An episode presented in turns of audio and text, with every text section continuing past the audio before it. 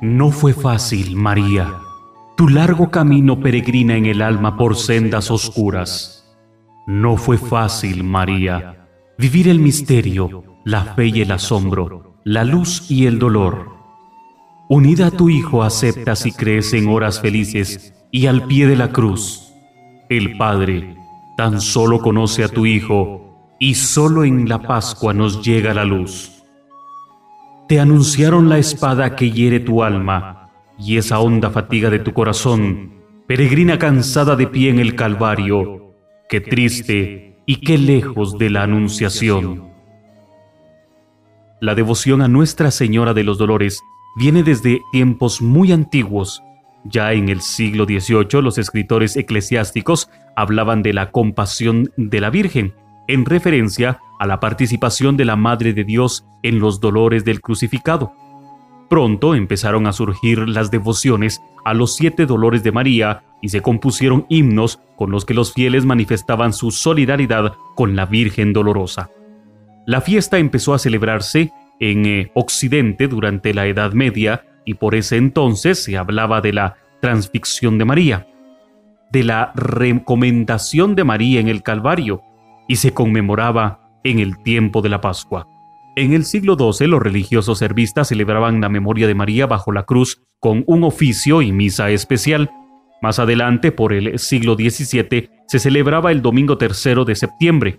El viernes anterior al domingo de Ramos también se hacía una conmemoración a la Virgen Dolorosa, festividad conocida popularmente como Viernes de Dolores. Benedicto XIII extendió universalmente la celebración del Viernes de Dolores en el año de 1472 y en el año de 1814 el Papa Pío VII fijó la fiesta de Nuestra Señora de los Dolores para el 15 de septiembre, un día después a la exaltación de la Santa Cruz. Marchas con Historia y la Hermandad del Señor Sepultado y María Santísima de la Soledad de la Escuela de Cristo rinden memoria y tributo a Nuestra Señora de los Dolores a través de este especial programa que compartimos con ustedes, lleno de historia, devoción y meditación. Hemos querido ir un poco más allá de las fechas, costumbres, tradiciones, para acercarnos más a lo que fueron los dolores de Nuestra Señora. Y daremos paso a la primer marcha musical de esta ocasión.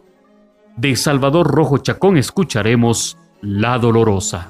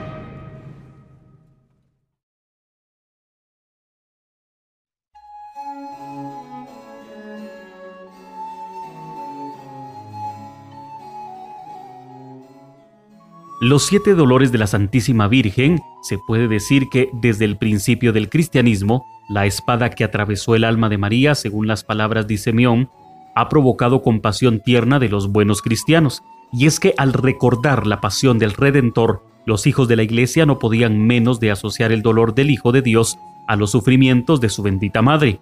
Parece como si el Stabat Mater del devoto franciscano japonés de Todi en el año de 1306 hubiera razonado desde los albores de la cristiandad en el corazón de los fieles y de esta bellísima secuencia que se recita en la misa de esta festividad. Según un escrito de Federico Osanam, la liturgia católica nada tiene tan patético como estos lamentos tristes, cuyas estrofas caen como lágrimas tan dulces que en ellos se descubre un dolor divino consolado por los ángeles tan sencillos en su latín popular que las mujeres y los niños comprenden la mitad por las palabras y la otra mitad por el canto y el corazón. Pero, ¿y por qué no pensar que lo que se hizo estrofa y versos en la fervorosa Edad Media no estaba ya latente? Desde que murió Jesús en la ternura compasiva de los amantes hijos de la Virgen, los padres de la Iglesia demuestran efectivamente que no pasó desapercibido el dolor de María, San Efrén, San Agustín, San Antonio, San Bernardo y otros cantan piadosamente los padecimientos de la Madre de Dios. Ya en el siglo V vemos como el Papa Sixto III, del año 432 a 440, al restaurar la Basílica Liberiana, la consagra a los mártires y a su reina, según lo indica un mosaico de dicha iglesia en el que se celebra a María como Regimen Martyrium. Con todo, hay que admitir que la devoción a los dolores de María fue extendida especialmente por los servitas, orden fundada por siete patricios de Florencia a mediados del siglo XIII. La historia nos cuenta cómo, en los duros tiempos de Federico II, se reunían estos piadosos varones para sus actos religiosos en la ciudad de Florencia, y cómo poco a poco fue surgiendo la orden de los siervos de la Virgen o servitas, cuyo principal cometido era el meditar en la pasión de Cristo y en los dolores de su Santísima Madre. San Felipe Benitio, en el año de 1285, superior general de dicha orden, fue uno de los más destacados propagadores de esta devoción, popularizando todas las partes el hábito de la dolorosa y su escapulario. En el siglo XVII se dio principio a la celebración litúrgica de dos fiestas dedicadas a los siete dolores, una el viernes después del domingo de pasión, llamado Viernes de Dolores, y otra el tercer domingo de septiembre. La primera fue extendida a toda la iglesia en el año de 1472 por el Papa Benedicto XIII y la segunda en el año de 1814 por el Papa Pío VII en memoria de la cautividad sufrida por él en tiempos de Napoleón. Esta segunda fiesta se fijó definitivamente para el 15 de septiembre. La fiesta de este día hace alusión a siete dolores de la Virgen, sin especificar cuáles fueron estos. Lo del número no tiene una importancia y manifiesta una influencia bíblica, ya que en la Sagrada Escritura es frecuente el uso del número 7 para significar la indeterminación y con más frecuencia tal vez la universalidad. Según esto, conmemorar los siete dolores de la Virgen equivaldría a celebrar todo el inmenso dolor a la Madre de Dios a través de su vida terrena. De todos modos, la piedad cristiana suele referir los dolores de la Virgen a los siete hechos siguientes. El primero, la profecía del anciano Simeón. El segundo, la huida a Egipto. El tercero, el niño Jesús perdido y hallado en el templo. El cuarto dolor, el encuentro de María con su hijo en la calle de la amargura. El quinto dolor, el encuentro de María con Jesús en el camino del Calvario. El sexto, María recibe el cuerpo de su Hijo Jesús al ser bajado de la cruz. Y el séptimo dolor, Jesús es colocado en el sepulcro. Haremos una pausa musical y de Manuel Antonio Ramírez Crocker escucharemos Cardos y Azucenas.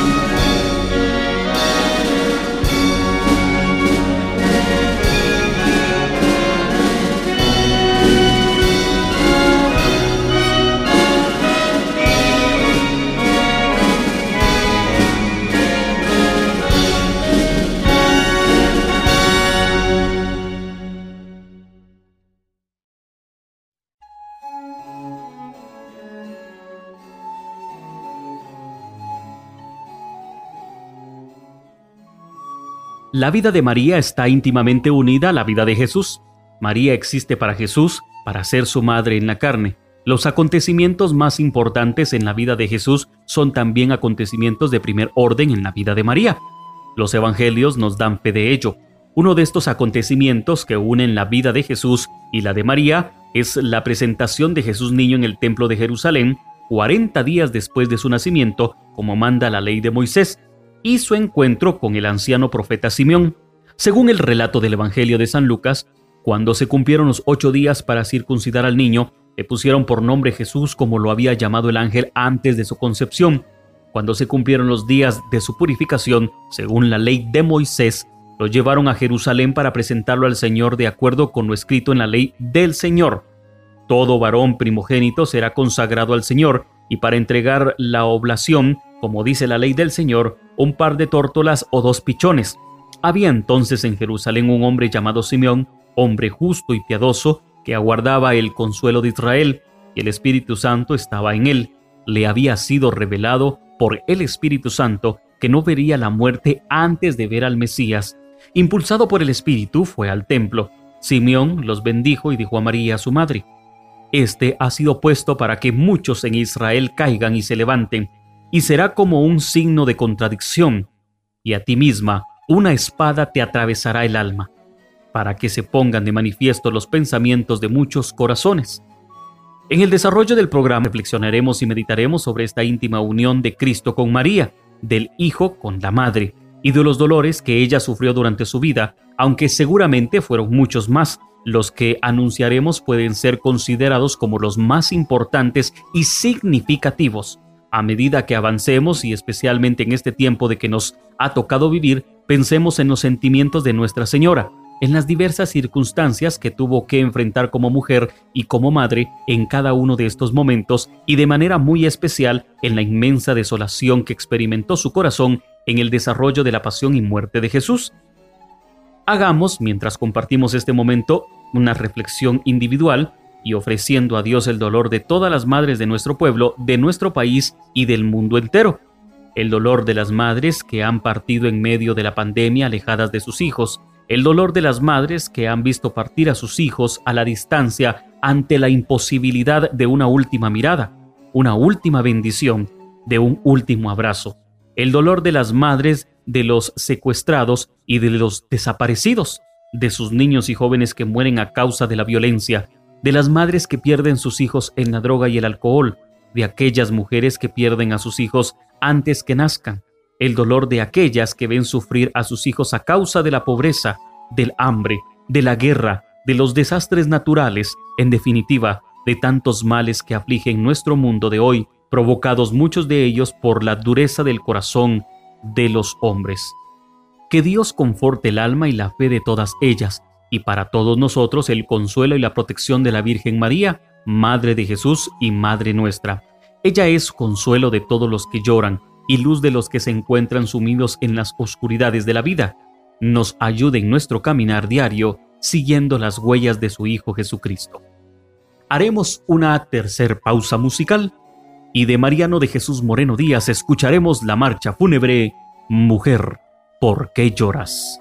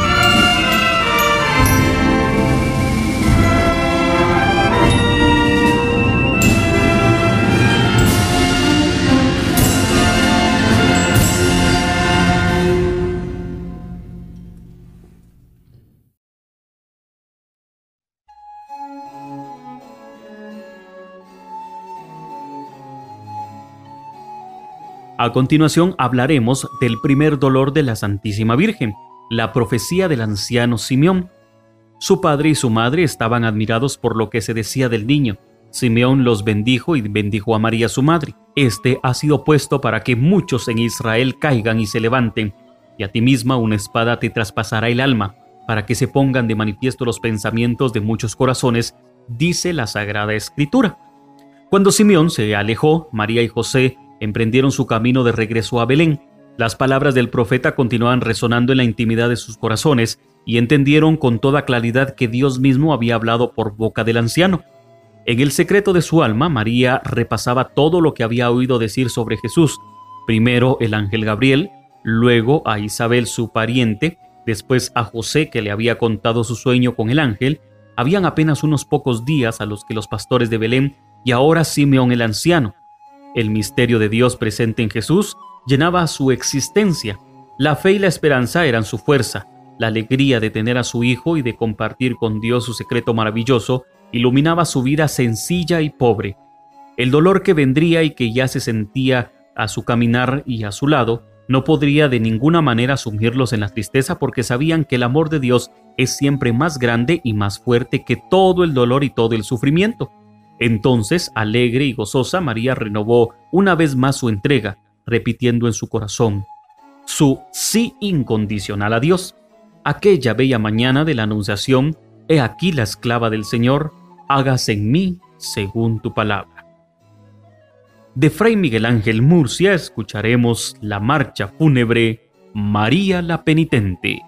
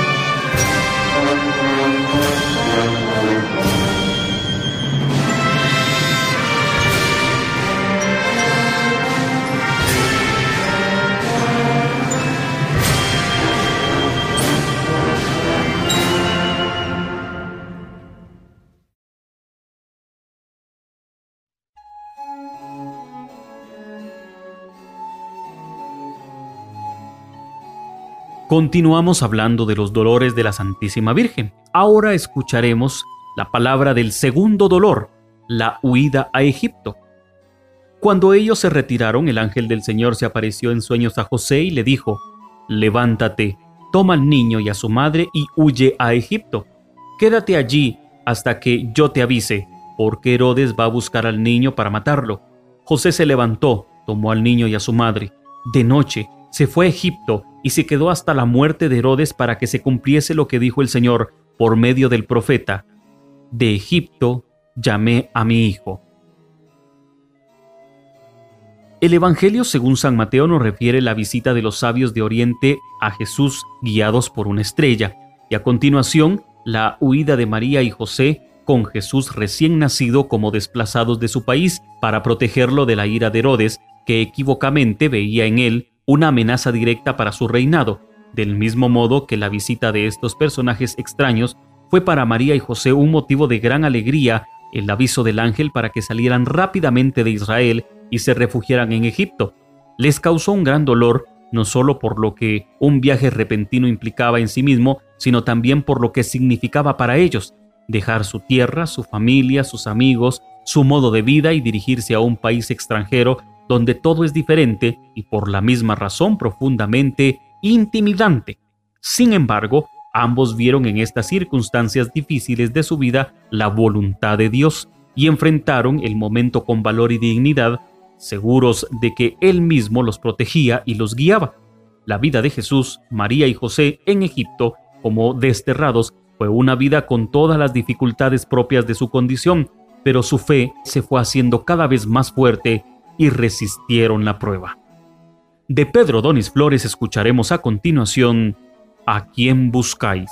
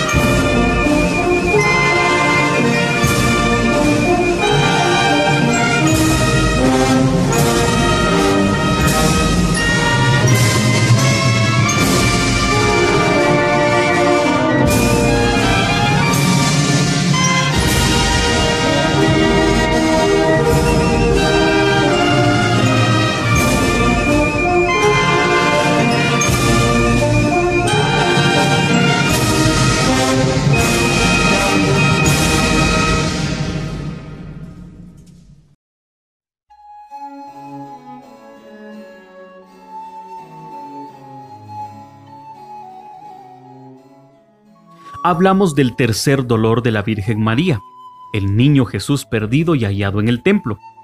Sus padres solían ir cada año a Jerusalén por las fiestas de la Pascua. Cuando cumplió 12 años subieron a la fiesta según la costumbre y cuando terminó se volvieron, pero el niño Jesús se quedó en Jerusalén sin que lo supieran sus padres. Estos, creyendo que estaba en la caravana, anduvieron el camino de un día y se pusieron a buscarlo entre los parientes y conocidos. Al no encontrarlo, se volvieron a Jerusalén buscándolo, y sucedió que a los tres días lo encontraron en el templo, sentado en medio de los maestros, escuchándolos y haciéndoles preguntas. San Lucas nos cuenta que cuando Jesús cumplió los doce años de edad, en la que los varones israelitas empezaban a ser servidores de la ley, fue con sus padres a Jerusalén para celebrar allí la fiesta de la Pascua y nos dice que al volver a casa, al concluir la primera jornada del camino, María y José no lo encontraron. Al cabo de tres días lo hallaron en el templo hablando con los doctores y que estaban admirados de su sabiduría. Podemos imaginar fácilmente el dolor de María ante la ausencia de Jesús y también el impacto que les causó a ella y a José su respuesta tajante y sin explicaciones. ¿Por qué me buscáis? ¿No sabías que debo de encargarme de las cosas de mi Padre? Nunca antes Jesús les había hablado de esta manera. Siempre había sido un niño cariñoso, obediente, sumiso. ¿Y entonces? ¿Qué pasaba ahora? ¿Qué razón tenía para actuar de esta manera? Todo sonaba extraño y difícil de entender. María guardó silencio. De su boca no salió ni una sola palabra de reproche, y su corazón permaneció libre de todo resentimiento. Se mantuvo serena y humilde. En lo profundo de su alma, una luz empezaba a abrirse camino lentamente, y ella comprendió que aquel suceso era una nueva manifestación del misterio de Jesús, un misterio que ni ella ni José entendían, pero que ambos amaban, aceptaban y acogían con su corazón de creyentes fieles, y no sucedió nada más. El Evangelio solo dice que Jesús regresó con María y José a Nazaret y vivía sujeto a ellos. Su madre conservaba todo esto en su corazón. De Brígido Porras escucharemos El llanto de María.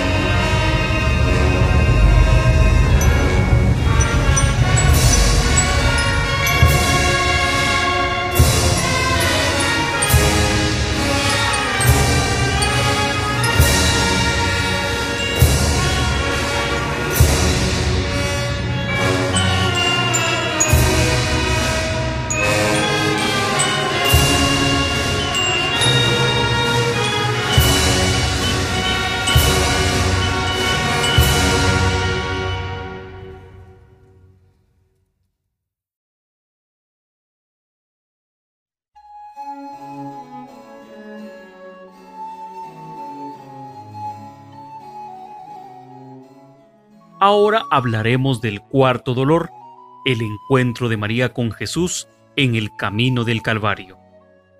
Mientras lo conducían, echaron mano de un cierto Simón de Sirene que volvía del campo y le cargaron la cruz para que le llevase detrás de Jesús. Lo seguía una gran cantidad de personas del pueblo y de mujeres que se golpeaban el pecho y lanzaban lamentos por él. Jesús volvió hacia ellas y les dijo, Hijas de Jerusalén, no lloréis por mí, llorad por vosotras y por vuestros hijos, porque mirad que vienen días en los que dirán, Bienaventuradas las estériles y los vientres que no han dado a luz y los pechos que no han criado. Aunque no estuviera presente constantemente a su lado porque las circunstancias y las costumbres no se lo permitían, no podemos dudar que María siguió muy de cerca todas las actividades de Jesús a lo largo de su vida pública. Hasta sus oídos llegaban las alabanzas de quienes creían en él y también las falsas acusaciones que le hacían. Por eso no fue difícil para ella enterarse de que la persecución de los fariseos, los doctores de la ley y los sumos sacerdotes y tampoco de los sucesos que tuvieron lugar en el Monte de los Olivos, mientras que Jesús oraba, después de haber celebrado la Pascua con sus discípulos, del juicio del Sanedrín de aquella misma noche, del juicio de Pilato, muy temprano en la mañana, y de la flagelación y la coronación de espinas, y finalmente de su condena a muerte en la cruz. Tan pronto como llegó a sus oídos la noticia de que Jesús había salido del palacio de Pilato cargando con la cruz y que era llevado por los soldados para ser ejecutado, María ya no pudo permanecer más tiempo lejos de él y aunque un dolor inmenso le aceleraba su alma, corrió a su encuentro. No podía dejarlo solo. En aquella hora trágica y definitiva, su amor de madre no se lo permitía. Ya podemos imaginar el infinito dolor de la madre cuando pudo acercarse a Jesús abriéndose paso entre la turba. Lo que sintió al ver de cerca su mirada triste, su rostro ensangrentado, la corona de espinas que hería su cabeza, la pesada cruz que arrastraba con dificultad y las heridas de su cuerpo castigado con los azotes de sus verdugos. Seguramente los soldados romanos trataron de alejarla como hacía siempre con las madres de los condenados, pero ella insistió en seguir el cortejo a pesar de su inmenso sufrimiento y su total importancia para cambiar las cosas. De Pedro Donis Flores escucharemos la sentida marcha, Madre, he ahí a tu hijo.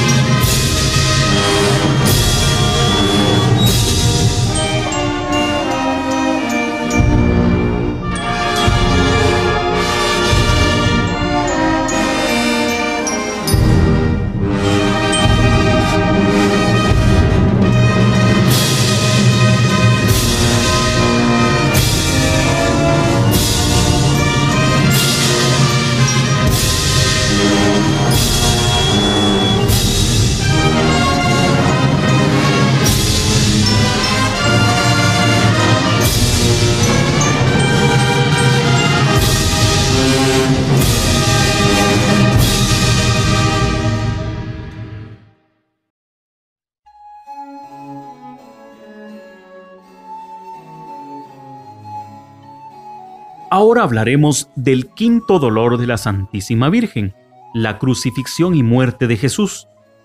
Junto a la cruz de Jesús estaba su madre, la hermana de su madre, María la de Cleofas y María la Magdalena. Jesús, al ver a su madre y junto a ella al discípulo al que amaba, les dijo, Mujer, ahí tienes a tu hijo. Luego le dijo al discípulo, Ahí tienes a tu madre. Y desde aquella hora el discípulo la recibió como algo propio. Después de esto, sabiendo Jesús que ya todo estaba cumplido, para que se cumpliera la escritura, dijo, Tengo sed. Había allí un jarro lleno de vinagre, y sujetando una esponja empapada en vinagre a una caña de hisopo, se le acercaron a la boca.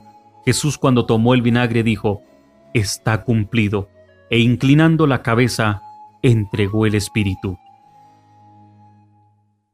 Imposible pensar en otro momento más doloroso en la vida de María que aquel en el que vio a su Hijo Jesús crucificado como un criminal, deshecho físicamente, humillado por los jefes de su pueblo y a punto ya de morir.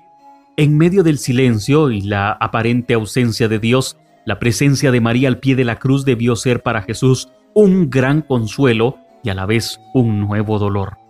Sentía su amor de madre y todo lo que ese amor le comunicaba de ternura, de apoyo, de comprensión, de paz, pero experimentaba también la angustia de verla allí, padeciendo todos y cada uno de los sufrimientos físicos y espirituales en una íntima compenetración y no podía hacer nada para dar a su corazón adolorido, aunque fuera el más pequeño alivio, una esperanza. ¿Cómo pudo María permanecer al pie de la cruz de Jesús sin morir ella también de dolor? La respuesta es clara, por la fuerza de su fe inconmovible y su amor profundo y generoso a Dios y a su voluntad salvadora. El Espíritu Santo la llenó con sus dones y sus gracias para que viviera esta circunstancia trágica, sin dejarse arrastrar al abismo de la desesperación segura y confiada en que Dios había permitido que sucediera lo que estaba sucediendo. Era porque aquel acontecimiento entraba en sus planes de amor por todos los hombres. La muerte de Jesús dramática y sobreacogedora pone punto final a la escena de María cuando siente que su corazón se desgarra por el dolor que experimenta. Las palabras del anciano Simeón muchos años atrás resuenan en su mente y en su corazón una vez más, pero un momento después, aunque todo sigue siendo oscuro, en el secreto de su alma, llena del Espíritu Santo, parece nacer una esperanza. De Alberto Velázquez Collado escucharemos la marcha Tu última mirada.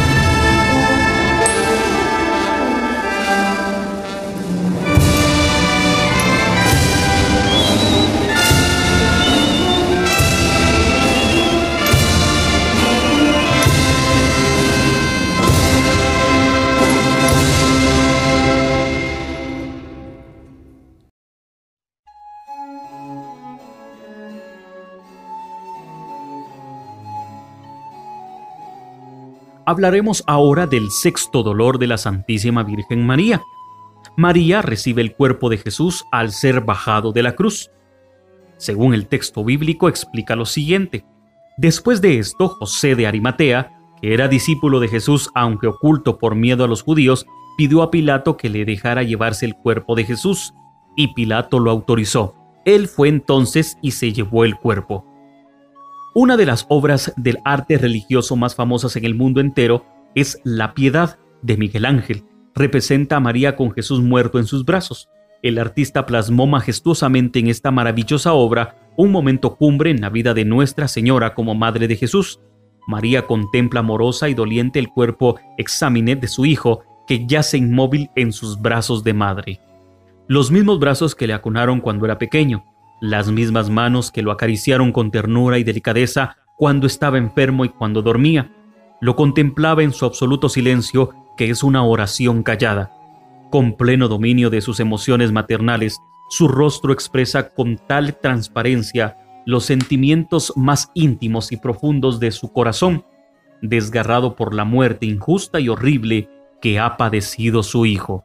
Detenernos ante esta imagen de María Admirarla como obra de arte y también como creyentes nos lleva inmediatamente a pensar en el inmenso sufrimiento que invadió la vida entera de la Madre de Dios y la inmensa soledad en la que quedó sumida su alma después de la muerte cruel de Jesús.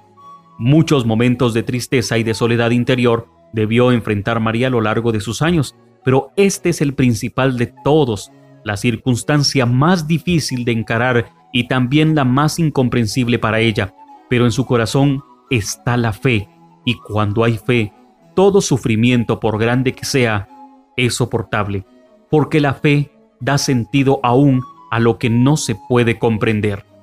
Continuamos con este recorrido musical de María Julia Quiñones y de Coraz, escucharemos Mater Dolorosa.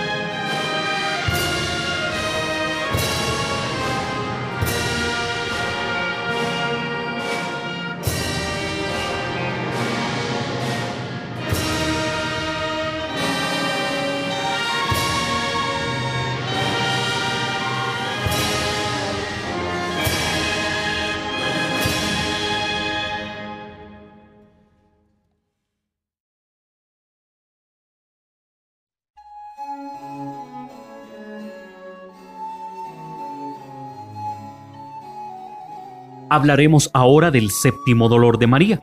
Jesús es colocado en el sepulcro. Según el texto bíblico nos dice que, y bajándolo lo envolvió en una sábana y lo colocó en un sepulcro excavado en la roca, donde nadie había sido puesto todavía. Era el día de la preparación y estaba para empezar el sábado. Las mujeres que lo habían acompañado desde Galilea lo siguieron y vieron el sepulcro y cómo había sido colocado su cuerpo. Al regresar prepararon aromas y mirra, y el sábado descansaron de acuerdo al precepto. Los evangelios no nos lo dicen con claridad, pero es fácil suponerlo. María acompañó a Jesús hasta su sepultura, la cual se realizó precipitadamente por la proximidad de la celebración de la Pascua. Estaban con ella Juan y las demás mujeres que habían permanecido a su lado desde su llegada al Calvario y durante todo el tiempo que se prolongó la agonía de Jesús. Una vez más cerrada la tumba y sellada, como era costumbre, María abandonó el lugar con su dolor y su soledad a cuestas. En el secreto de su corazón, María oraba en su oración callada, pero ferviente, y repetía una y otra vez, sí. María no comprendía los hechos que acababa de presenciar, no entendía por qué Jesús, su Hijo querido, el Hijo del Dios Altísimo, había muerto así, en plena madurez, dejando a medio camino su misión de profeta del Señor, y tampoco entendía por qué su muerte había sido tan cruel, tan humillante, la muerte de un criminal. María no comprendía, pero sabía, tenía plena certeza que de las cosas de Dios no son para entenderlas, sino para aceptarlas con humildad, con fe, con esperanza. María callaba, María oraba, María se entregaba nuevamente. María creía. Seguía creyendo a pesar de lo que había sucedido con Jesús. María amaba.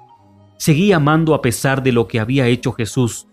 María esperaba y seguía esperando a pesar del aparente fracaso de Jesús, de su profundo dolor de madre, de su inmensa soledad, del hondo vacío que sentía en su corazón. Sabía que Dios no defraudaba a nadie porque es el Dios del amor, el Dios del perdón, el Dios de la vida. Escucharemos de José Vicente Rojo Chacón, Soledad.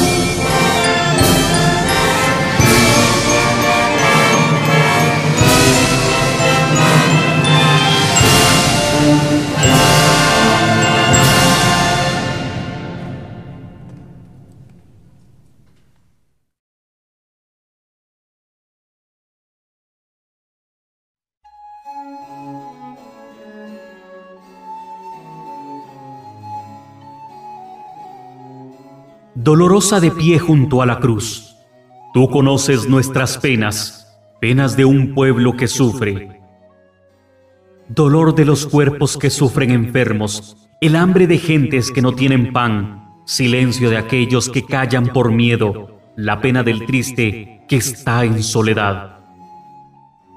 El drama del hombre que fue marginado, tragedia de niños que ignoran reír, la burla comedia de huecas promesas, la farsa de muertos que deben vivir, dolor en los hombres sin tregua oprimidos, cansancio de brazos en lucha sin fin, cerebros lavados a base de eslogans, el rictus amargo del pobre infeliz. El llanto de aquellos que suman fracasos, la cruz del soldado que mata el amor, pobreza de muchos sin libro en las manos, derechos del hombre truncados en flor. Hemos llegado así, con estas palabras, al término de este programa especial de Marchas con Historia que transmite la hermandad de las consagradas imágenes del Señor sepultado y María Santísima de la Soledad del Templo de la Escuela de Cristo. Agradecemos su sintonía.